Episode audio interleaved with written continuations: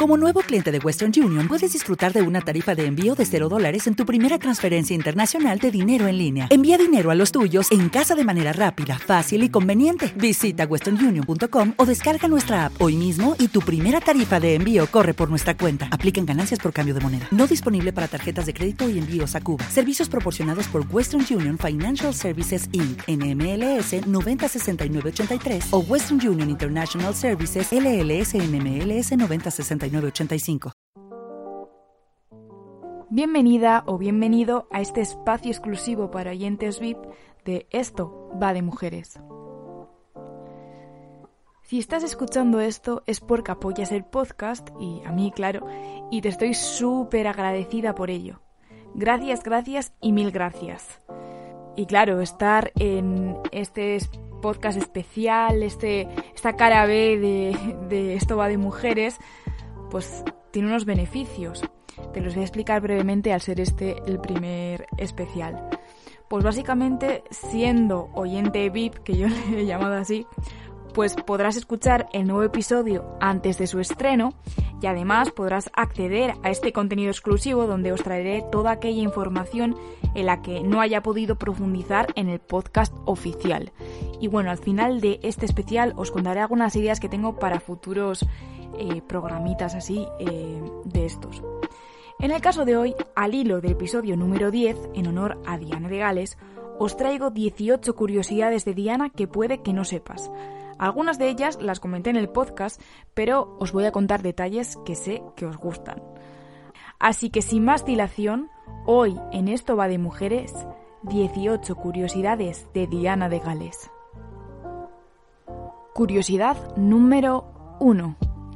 La abuela materna de Diana, Ruth Roche, baronesa de Fermoy, fue dama de honor de la reina Isabel, la reina madre. No equivocarse con la reina Isabel II, porque estamos hablando de la madre de la actual reina de Inglaterra. Así que, la abuela materna de Diana fue la dama de honor de la reina madre, fue su asistente personal y acompañante en la boda. Se convirtió en una íntima amiga y organizó muchas de sus fiestas. Curiosidad número 2. Diana fue educada en su casa hasta que cumplió nueve años y luego fue enviada a un internado.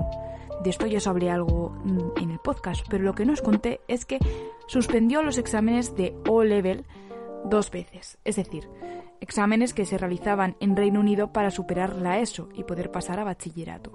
Como consecuencia, abandonó la escuela cuando tenía 16 años.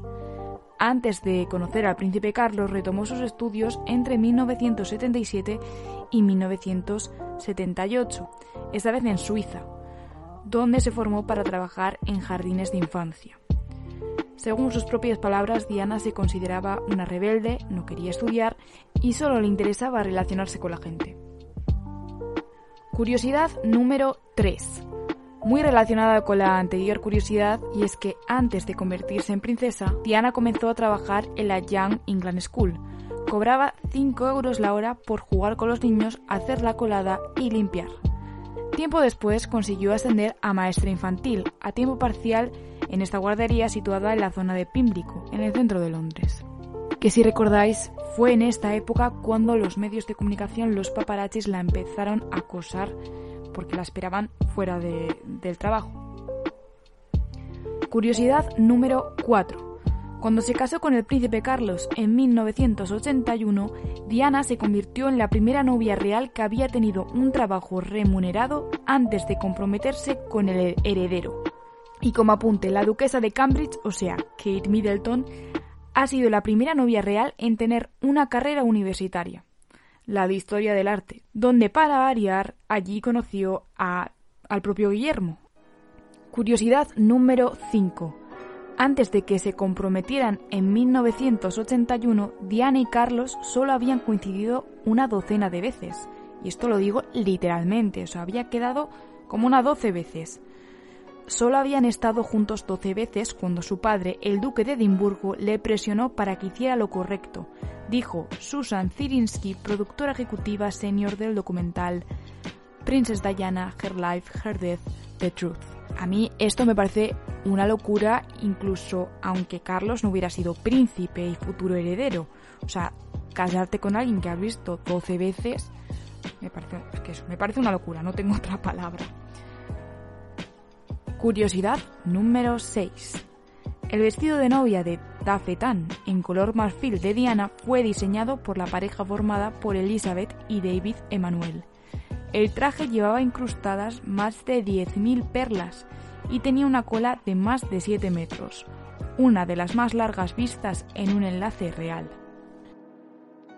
Curiosidad número 7.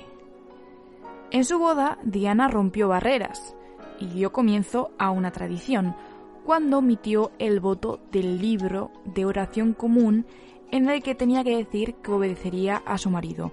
Esto quiere decir, pues eso, que antes de la boda de entre Diana y Carlos, todas las mujeres de la realeza anteriormente habían hecho un voto de obediencia a su marido. Pero Diana decidió no leerlo y con ello rompió esa tradición, ya que en su lugar prometió amarlo, confortarlo y honrarlo y acompañarlo en la salud y en la enfermedad. Así, años después, Kate Middleton y Meghan Markle hicieron lo mismo y omitieron el voto de obediencia en sus bodas. O sea que incluso Diana dio ese, ese toque progresista a la tradicional boda real. Curiosidad número 8.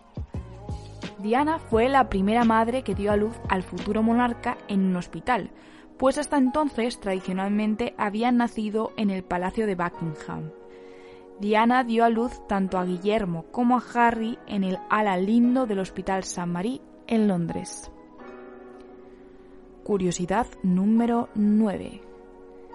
La modista de cabecera de Diana era Catherine Walker. Ella tenía una relación casi maternal con la princesa.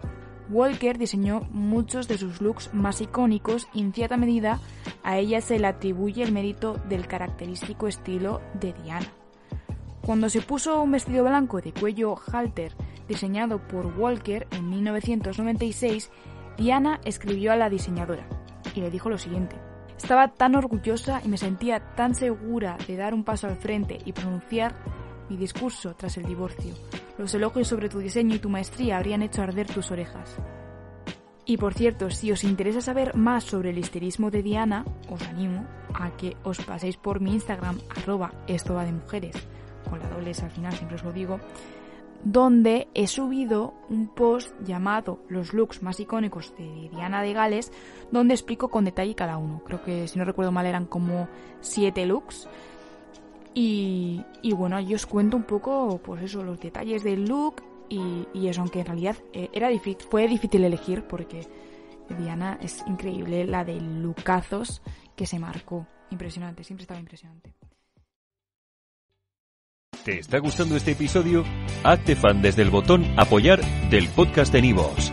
Elige tu aportación y podrás escuchar este y el resto de sus episodios extra. Además, ayudarás a su productor a seguir creando contenido con la misma pasión y dedicación.